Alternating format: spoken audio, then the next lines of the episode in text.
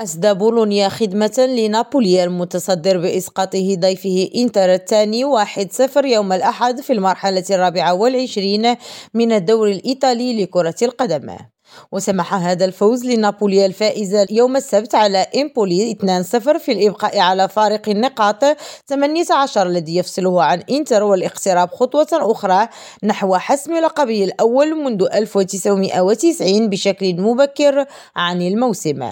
وتسببت الهزيمة السابعة لإنتر هذا الموسم برفع حدة الصراع على المراكز الثلاثة المتبقية المؤهلة إلى دور الأبطال الموسم المقبل بما أن نيراتسوري لا يتقدم سوى بفارق ثلاث نقاط عن كل من روما وجاره ميلان حامل اللقب وخمسة عن لاتزيو. وسيصبح ميلان وروما على المسافة ذاتها من فريق المدرب سيموني إنغازي في حال فوز الأول على ضيفه أتلانتا مساء الأحد والثاني على مضيفه كريمونيزي يوم الثلاثاء.